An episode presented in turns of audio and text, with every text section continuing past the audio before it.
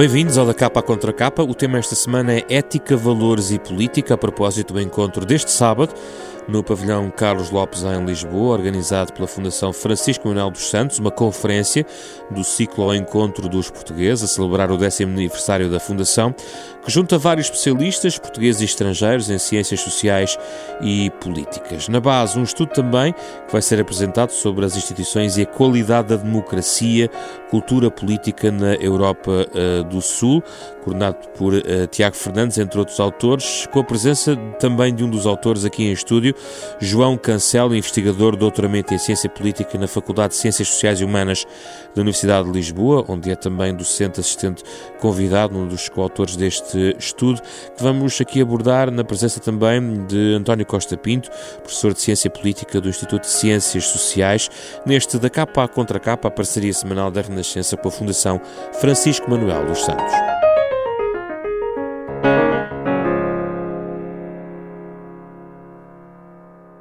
É um gosto recebê-los, obrigado. Bom dia pela vossa presença aqui no Da Capa Contra Capa. João Cancela, começamos pelas conclusões deste estudo, que é no fundo a base da nossa uh, conversa. Uma delas, uh, vou, vou percorrê-las porque todas elas têm de facto matéria interessante para nós falarmos gradualmente ao longo do programa. A ideia de que uh, quanto mais institucional no fundo, mais forte é a democracia na Europa do Sul. A questão de, da, possibil, da, da possibilidade de um cenário de corrupção baixa e de partidos fortes uh, reforça. A verdade é que, na realidade, no, quando falamos da Europa do Sul, se calhar a corrupção não é assim tão baixa e os partidos fortes, apesar de tudo, talvez com exceção até dos países da Península Ibérica, estão a sofrer alguma erosão, se pensarmos, por exemplo, em Itália ou na Grécia.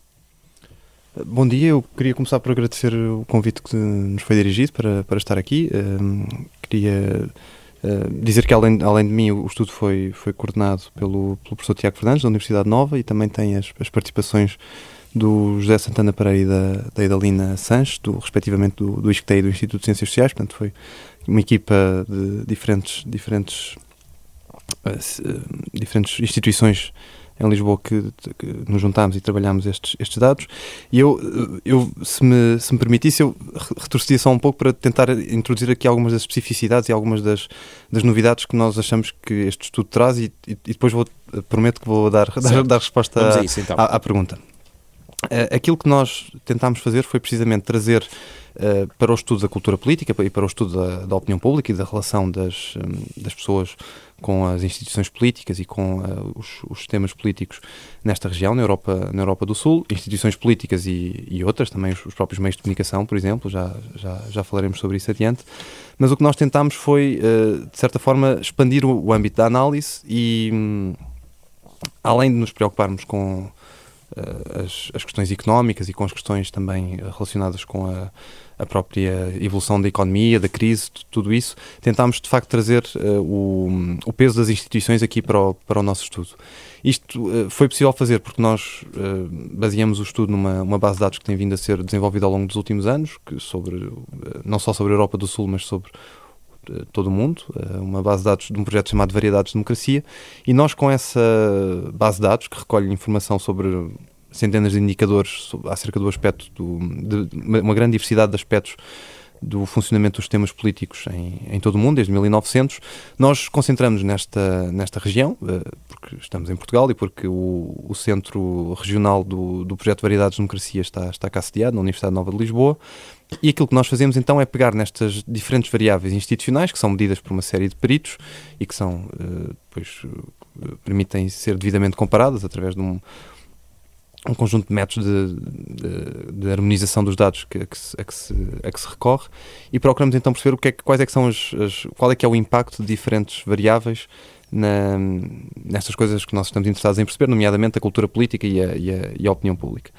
Aquilo que nós percebemos é que enfim, em primeiro lugar, importa dizer que a economia eh, é de facto uma, uma, uma parte importante disto. Ou seja, é uma variável é, muito relevante. É uma variável muito, muito, muito importante e uma, uma variável-chave e é, de certa forma, é a grande estrutura, não é? Nós sabemos que uh, aquilo que são os níveis de uh, emprego ou desemprego, os níveis de crescimento económico, os próprios níveis de desigualdade económica, os níveis de a precariedade também, os níveis de a própria volatilidade da economia, o, o grau de proteção ou de, ou de falta dela que as pessoas têm em relação à, à, sua situação no mercado de trabalho, etc. Tudo isso conta e, e tudo isso tem um impacto no, no, grau de confiança e no grau de, uh, de satisfação que as pessoas revelam em relação ao funcionamento Quanto da democracia. melhor estiver a economia, mais confiança têm nas instituições? Tendencialmente é essa, é essa a relação. Uh, agora, aquilo que nós também fizemos foi, uh, partindo desta, da experiência destes, destes cinco países que aqui consideramos, além de Portugal, também Espanha, Itália, Grécia e França, uh, aquilo que nós fizemos foi pegar nestes países que são países que tipicamente são considerados como pela literatura internacional como sendo países que apresentam muitas vezes níveis mais baixos de confiança de confiança política, também às vezes mais desapego em relação uh, à, àquilo que são as, as, próprias instituições e em relação àquilo que é também a satisfação com o funcionamento da democracia, perceber quais é que são os pontos de contacto e os pontos de diferença entre, entre os vários países. E daqui a pouco podemos especificar um pouco mais, mas como, uh, indo, indo à, à sua pergunta inicial, de facto, as instituições aqui têm um papel muito, muito importante. E aquilo que nós percebemos é que um, instituições robustas, que sejam capazes de proteger o interesse público e que sejam capazes de assegurar que uh, o interesse público está devidamente salvaguardado aquilo que são interferências por parte de interesses privados e uh, à medida em que as próprias instituições estão uh, abertas aos cidadãos e possibilitam que, que eles, de facto, tenham eh, mais capacidade para exercer a sua cidadania política em condições de igualdade. Essas são características que estão associadas a uma maior satisfação com o funcionamento da democracia e a uma maior confiança nas instituições. Mas como é que avaliamos a robustez da instituição? É pela confiança que o cidadão tem na instituição? Uh, não, a confiança acaba por ser um resultado dessa mesma robustez. A robustez acaba por ser aqui uma, uma variável explicativa, portanto, nós que nós analisamos de forma uh, independente e aquilo que nós uh, fazemos é recorrer estas uh, apreciações de peritos que o que fazem é julgar o funcionamento do, da, de, um conjunto, de um conjunto de instituições e de um conjunto de práticas no sistema político uh, de forma tão rigorosa e quanto possível. na Europa do Sul, confia-se nas instituições? Uh, na Europa do Sul, a relação tem sido pautada sobretudo pela desconfiança, mas tem havido algumas flutuações. E importa dizer que é verdade que a crise exerceu um, um certo impacto, isso é, é incontestável, mas que ainda assim os anos mais recentes têm, uh, e sobretudo em Portugal, isto, isto, isto, é verdade sobretudo em Portugal, tem havido uma, uma certa, um certo, uh, não rejuvenescimento, uma certa recuperação daquilo que são os níveis de uh, confiança que tinha, observávamos há uns anos. António Costa Pinto, como é que interpreta esta questão da confiança nas instituições? E relembro, os nossos ouvintes, estamos a falar no terreno geográfico da Europa do Sul. O primeiro ponto que eu gostava de colocar é que este livro, e aliás este projeto, inclui a França na Europa do Sul, o que é muito contestado eh, porque a França não tem as características periféricas de desenvolvimento e mesmo alguns aspectos da cultura política, até geográfica, dos clássicos países da Europa do Sul. Mas não queria uh, avançar mais sobre esse ponto de vista, nem sequer hoje na Europa o mesmo papel geoestratégico, a mesma influência política que têm os países da Europa do Sul. Uh, eu diria que este talvez me pareça ser um ponto importante. Quando nós observamos as percepções e as opiniões mesmo da cidadania em relação às suas instituições, muitas vezes temos um retrato. E temos um retrato que às vezes não coincide até com a realidade. Por exemplo, os norte-americanos têm uma enorme desconfiança sobre os seus partidos políticos. E, no entanto, algumas instituições norte-americanas têm um grau de eficácia e de funcionamento de bastante qualidade.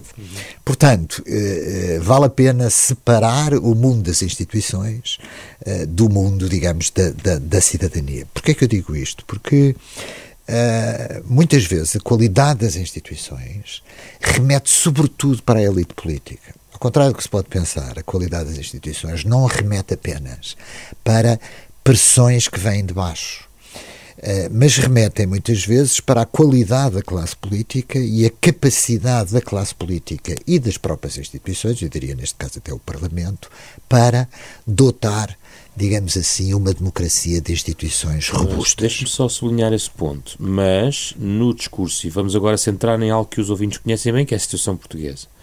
Tem havido um discurso de empobrecimento das elites em Portugal, o que se reflete no empobrecimento eh, por contágio e contaminação das elites políticas, logo nas instituições, e, portanto, os quadros que puxam uh, a qualidade das instituições em Portugal são escasseiam. É, não é fácil responder diretamente à sua, à sua pergunta. Porquê? Em grande parte porque o polo central da resposta remete para os partidos políticos. Por exemplo, uma das dimensões deste estudo é a ideia de que partidos políticos mais robustos, mais ligados à sociedade civil, produzem melhor democracia. Mas esse é o calcanhar daqueles das democracias contemporâneas. Porque o que nós observamos, e Portugal, sob esse ponto de vista, digamos, é uma relativa exceção, é a grande erosão de confiança nos partidos políticos, mas, sobretudo, pelo aparecimento de novos partidos políticos, muitas vezes partidos políticos antissistema, muitas vezes dotados de uma classe política completamente amadora e impreparada. Vale a pena sempre salientar aquele sketch magnífico quando uh, os primeiros deputados do Cinco Estrelas entram no Parlamento uh, italiano e as televisões vão perguntar: então, meus senhores são deputados, o que é que querem? E eles, coitados, estão todos surpreendidos porque não fazem a mínima ideia o, o que, é que, é que vão, o que é que vão lá fazer. O que aponta eh, para uma grande erosão dos partidos políticos tradicionais, para uma grande erosão de uma classe política que muitas vezes se contesta, mas eram profissionais da política que dotavam as instituições, inclusivamente, de alguma eficácia. Uma elite e, portanto, política. Exatamente, e portanto não é seguro de que esta, mais uma vez, não é o caso de Portugal, que esta revolta eleitoral que leva novos partidos uh, ao poder, como é o caso, por exemplo, de Salvini em Itália, não é verdade? Da Liga uh, em Itália, produzam uma melhor qualidade das instituições democráticas, podem até produzir, e eu acho que isso é que vale a pena salientar em relação a Portugal, a erosão das instituições democráticas. Porque Portugal tem andado um pouco fora uh, daquilo que nós poderíamos dizer essa vaga, mas na realidade, mais do que a qualidade das instituições políticas democráticas, o que está em causa em muitos países europeus é mesmo a democracia. Da Hungria à Polónia, a Itália, no sentido de termos partidos com modelos ideológicos mais autoritários. Enfim, vamos ver até que ponto as instituições resistem. Sim, mas há aqui uma espécie de um vírus que é identificado no estudo como fator que corrói a confiança, que é a questão da corrupção. Uhum. Ora, no sul da Europa, é, ao contrário do que se pode pensar, é, no sul da Europa a corrupção é muitas vezes endémica. Mas a corrupção é uma característica muito global, não só das democracias, como também das ditaduras. Repare-se Uh, uh, o que acontece com as democracias latino-americanas. Repare-se que casos de corrupção da Europa Central e Oriental, à Europa do Sul, à França, enfim, a outras democracias em países inclusivamente mais desenvolvidos, é um vírus. Mas a corrupção é apenas um dos elementos que introduz uma enorme desconfiança da cidadania na sua classe política. Porque mesmo sem essa corrupção, eh, mesmo sem essa corrupção, por exemplo, o, o, número de portugueses que têm uma indiferença, desconfiança do Parlamento e da própria classe política profissional é muito grande. Portanto, a corrupção, muitas vezes, eu diria que mais do que a corrupção é a saliência da corrupção, não é? Ou seja, a saliência mediática da corrupção. A percepção de corrupção. A percepção da mais corrupção. Mais do que a corrupção propriamente. Do que a corrupção, muitas vezes, propriamente dita eu, eu, gostava de complementar algo que, que, o professor Costa Pinto referiu, porque eu acho que esta, este aspecto, esta dimensão que ele referiu relativamente à saliência é muito importante. Na medida em que a corrupção é um dos temas mais difíceis de se estudar e de se trabalhar, necessariamente, uh, de um ponto de vista comparado, mas mesmo eh, dentro do país. Nós, qual é que deve ser o indicador que nós devemos usar para perceber se há mais ou menos corrupção? É, é a percepção de que há corrupção, mas se calhar o facto de haver percepção de que há corrupção resulta que essa corrupção está hoje a ser investigada e a ser uh, enfrentada de uma forma que talvez há décadas uh, não fosse. E talvez Ou a corrupção... então pode ser a mediatização apenas uh, e só. Está, está, são, são acho que estão inteiramente relacionadas as, as, as, questões. E eu, eu acho que há aqui um, um ponto que importa, que é, é, talvez um pouco paradoxal, mas, mas que também eu acho que parte da vitalidade da democracia reside, reside aqui neste, neste paradoxo, que é é verdade que hoje nós podemos ter níveis de descontentamento. Hoje, quando digo hoje, não é neste ano preciso, mas nesta, época em que vivemos, pode haver uma uh, um, uma maior uh, insatisfação em relação à, à democracia e, e, que isso esteja associado à percepção de que a corrupção está uh, a medrar e está, e está a pôr em causa a nossa, a nossa, a nossa democracia. Mas isso pode ser precisamente o, o resultado, o, o, produto de termos vindo a desenvolver ao longo das últimas décadas cidadanias mais críticas, não é? Uh, grupos de cidadãos uh, mais uh, E simultaneamente, desculpe, diria eu, até sistemas judiciais que são mais eficazes no combate à corrupção mais capacitados. do que eram do que eram há 20 ou 30 anos, por exemplo. Mas as, as insatisfações que possam existir não se não chegam depois ao digamos à elite que, da instituição porque no caso português e no caso Bem, espanhol já não será o caso, mas no caso português é mais evidente. Uh, a consolidação em torno de três ou quatro forças políticas está estabilizada, enquanto que noutros países, e em alguns até da Europa do Sul, a insatisfação de cidadania foi canalizada por determinados uh, partidos uhum. que se constituíram nesse sentido e chegou ao quadro representativo parlamentar. Uh, isso é verdade. Uh, nós, nós podemos procurar diferentes explicações para porque é que, e de certa forma, eu não sei se o, se o, professor Costa Pinto concorda comigo, mas Portugal é visto lá fora com muito interesse precisamente por parecer estar eh, relativamente, relativamente imune, como se estivesse vacinado. Imune ao, ao populismo, é. da direita, a novos partidos, etc. E há, há, várias explicações que têm sido avançadas para, para isso. Eu, eu acho que uma delas que em, em trabalhos anteriores com, em que, em que esta mesma equipa tem desenvolvido, nós, eh, uma proposta que nós, que nós fazemos de interpretação é que, de certa forma, o sistema político português foi ao longo do tempo esteve mais aberto uh, à emergência de partidos que, de certa forma, antes de tempo conseguiram canalizar algumas destas preocupações sem assumir um discurso uh, populista de natureza exclusivista, isto, isto é, que, que, exclua segmentos da população com base em atributos étnicos ou com base em, na origem ou com base uh, em, em critérios desse tipo mas em vez disso conseguiu, eh, se nós, se nós pensarmos que o, que o sistema político português conseguiu integrar uma força uh, como o Bloco de Esquerda desde finais dos anos 90 e e apesar de tudo revelou-se uma força política que teve espaço para entrar, entrar Eu, no por estava a pensar, pensei que estava a referir-se ao PCP, na versão como o PCP com as ligações Esta que é aos, sobrevivência, aos, aos sindicatos Sim. e a forma como conseguem canalizar a insatisfação por uma maneira mais orgânica e, e mais institucionalizada. Isso, essa, essa sim, essa, essa também é outra, é outra explicação, mas eh, que eu diria que sim, que, que, que também, também é válida, sendo que o, o PCP está intimamente ligada àquilo que foi o, processo de transição uh, para, para a democracia em Portugal e à, sua, e à sua consolidação. As opções que foram tomadas pelo PCP foram, foram, foram chave nesse, nesse processo e foram chave também para moldar o tipo de democracia que temos hoje. Uh, mas eu, eu diria que, além do PCP e além dessa capacidade, de certa forma, de enquadrar o protesto e de enquadrar as, as vozes mais uh, críticas em relação àquilo que podiam ser algumas falhas no funcionamento de, do, próprio, do próprio sistema e também da, da capacidade de, uh, da economia funcionar de uma forma relativamente equitativa para o maior número de pessoas. Uh, além desse, dessa espécie de marca genética da, da, democracia, a verdade é que a democracia também se desenvolveu de forma a permitir que os partidos que assim conseguissem penetrar e conseguissem espalhar a sua mensagem, divulgá-la, tivessem, uh, se tivessem expandido. E agora podemos Exato, estar perante claro. este, este, este novo cenário em que temos um, um, um, novo partido a emergir, a, a consolidar-se, o PAN se neste João caso. Cancela me permite.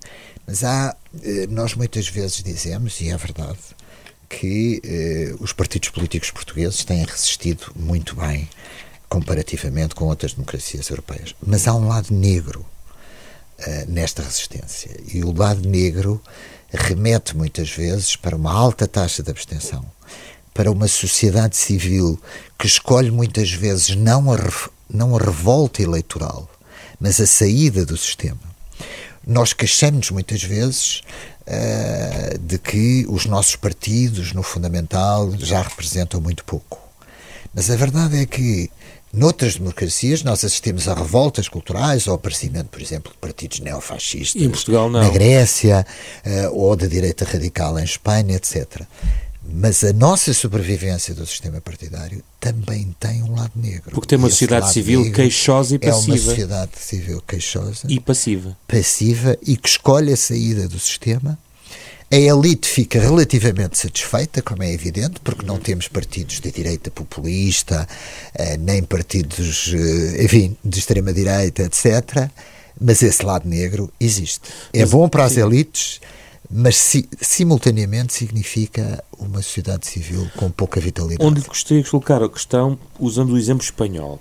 O Podemos é uma, é uma estrutura que vem de um conjunto de mobilizações também uh, de protesto de manifestação popular, que depois se institucionaliza e ocupa um espaço na esquerda uh, no, no, no panorama espanhol. Em Portugal, esse espaço com género geralmente é atribuído ao Bloco de Esquerda. A verdade é que tem, hoje em dia, em Portugal, a emergir uma força uh, que é um partido que está a crescer e que aparentemente poderá até reforçar a sua posição a nível legislativo, certo. que é o PAN. A questão que coloca a é. da altura. A questão, a questão é saber se o PAN é apenas e só algo que emerge de uma vontade não representada na política pela sociedade civil numa, num determinado tema e, portanto, capitaliza porque é um tema e é um, não diria monotemático, mas tem uma bandeira muito evidente, ou se há espaço uh, para emergir uma força tipo PAN sem uma bandeira particular, apenas e só porque agrega vários protestos da sociedade civil e não apenas a questão dos animais ou das alterações climáticas. Quando nós olhamos para os valores expressos por certos segmentos da sociedade portuguesa, eh, nós facilmente, aliás, eh, este fim de semana eh, sai um estudo feito pelo Instituto de Ciências Sociais sobre o mercado do populismo em Portugal e nós vamos observar que esse mercado é relativamente alargado. Simplesmente uma coisa é, sob o ponto de vista das atitudes, nós vermos que existe espaço político, inclusivamente para partidos de tipo populista, outra coisa é efetivamente conseguir consolidá-los. Uh, e isso é diferente, porque a contradição existe no caso português, ou seja, há mercado, mas para um partido se afirmar nessa área precisa de muito mais do que uh, apenas as atitudes, até porque precisa de os mobilizar e de os levar efetivamente a, a votar. O PAN é um partido interessante porquê? Porque tem características simultaneamente aparentemente pós-modernas.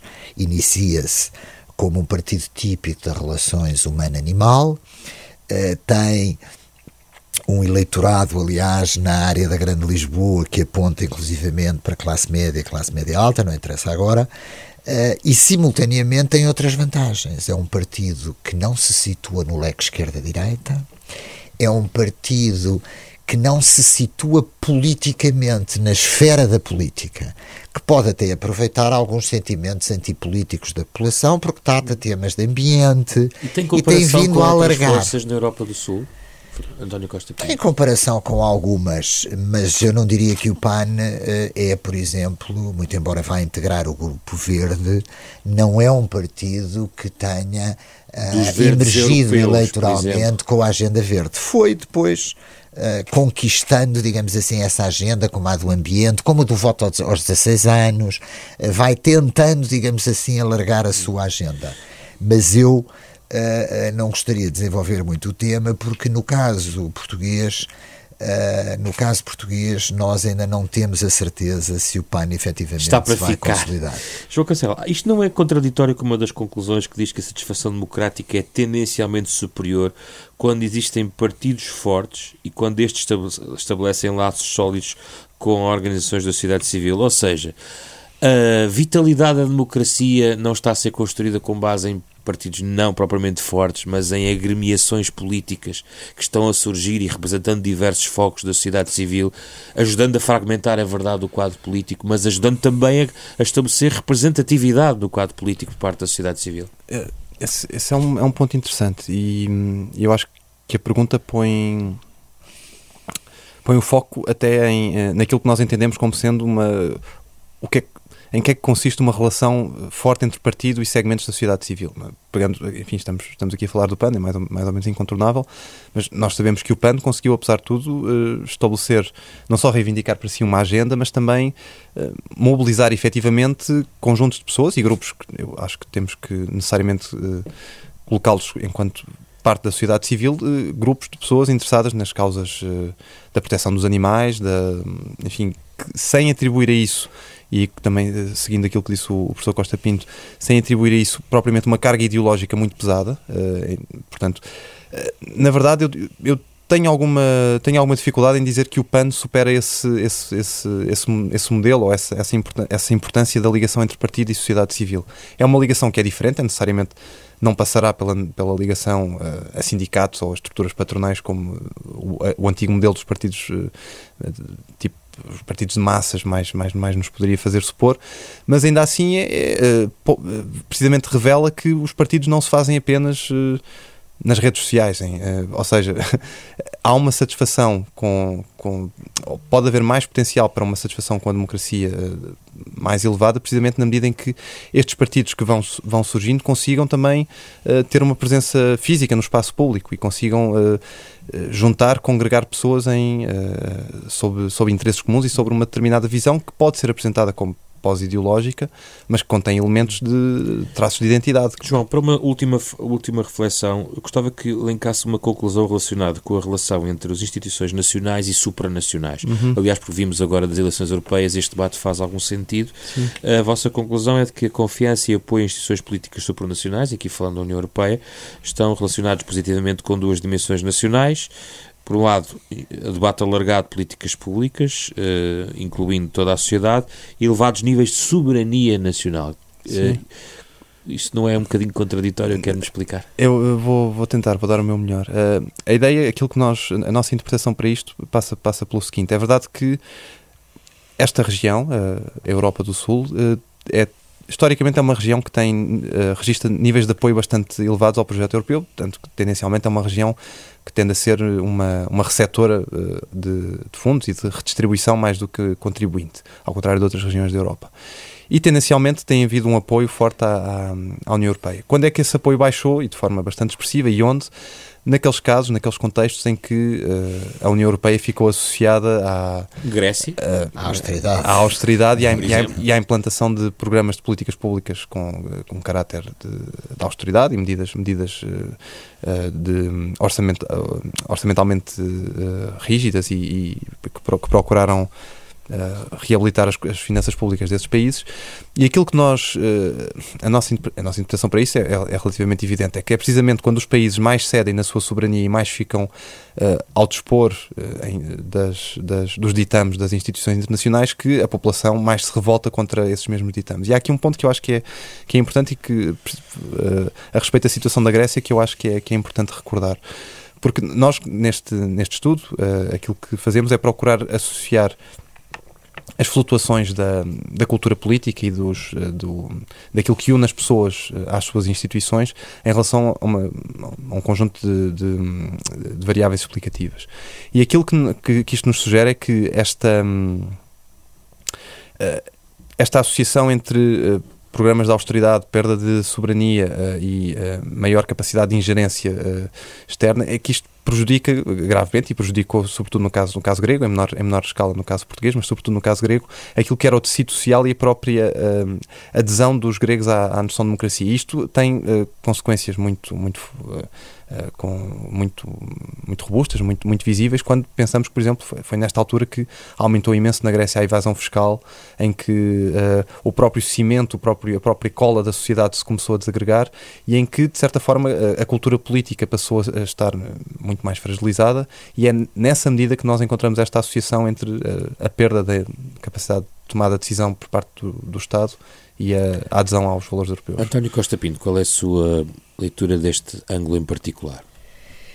No caso português, eh, e diferentemente, creio eu, do caso grego, eh, existe, no entanto, um ponto que eu não diria que seja uma singularidade nacional, porque não é uma singularidade nacional, mas remete para a cultura histórica da sociedade portuguesa.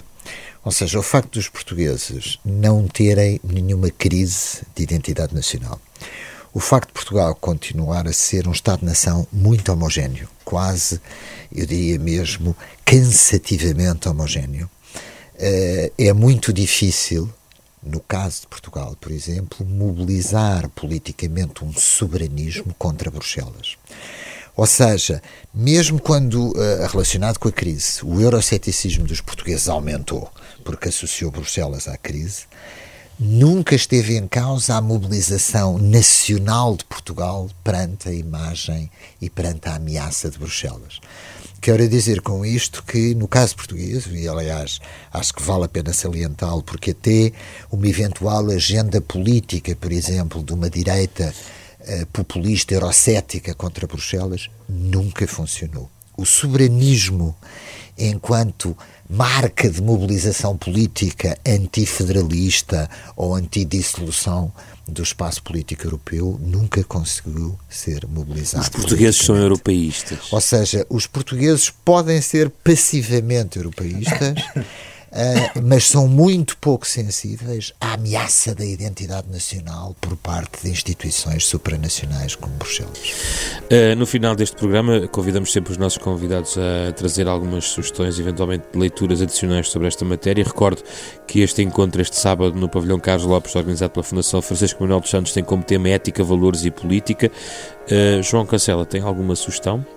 eu traria duas sugestões, se, fosse, se me fosse permitido. Uh, a primeira é um, um, resultado anterior deste. Bem, a primeira é desde logo que consultem o estudo que nós estamos a lançar e que estará disponível no, no site da, da, Fundação.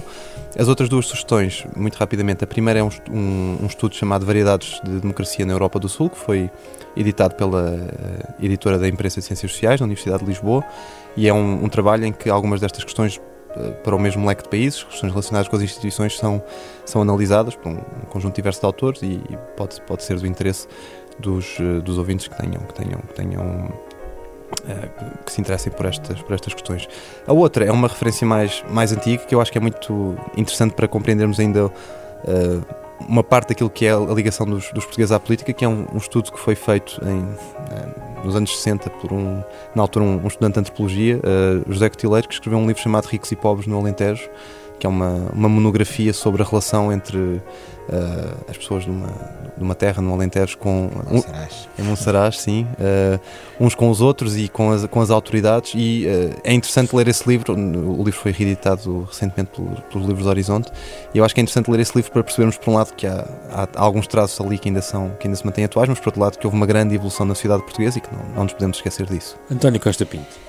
Eu, eh, em causa própria, eh, vou recomendar um livro que se chama A Qualidade da Democracia em Portugal, publicado pela mesma editora, coordenado por mim eh, e pelos meus colegas Luís de Souza e Pedro Magalhães, e que no fundamental trata um retrato justamente da qualidade da democracia em Portugal, que tem ainda por cima a vantagem para além de ter uma versão impressa estar disponível online. gratuitamente online na internet. Obrigado pelas vossas sugestões e obrigado pela vossa presença. Também online que está disponível este debate nas plataformas digitais habituais, na versão podcast deste programa que vai para o ar todos os sábados às nove e, nove e meia da manhã na Renascença, uma parceria com a Fundação Francisco Manuel uh, dos Santos. Pode também, através do site da Renascença, rr.pt, encontrar este uh, programa que uh, foi feito com eh, Carlos Alberto Vermelho, eh, Ana Marta Domingos, eh, André Peralta e José Pedro Frazão. Regressamos na próxima semana com outro tema em debate.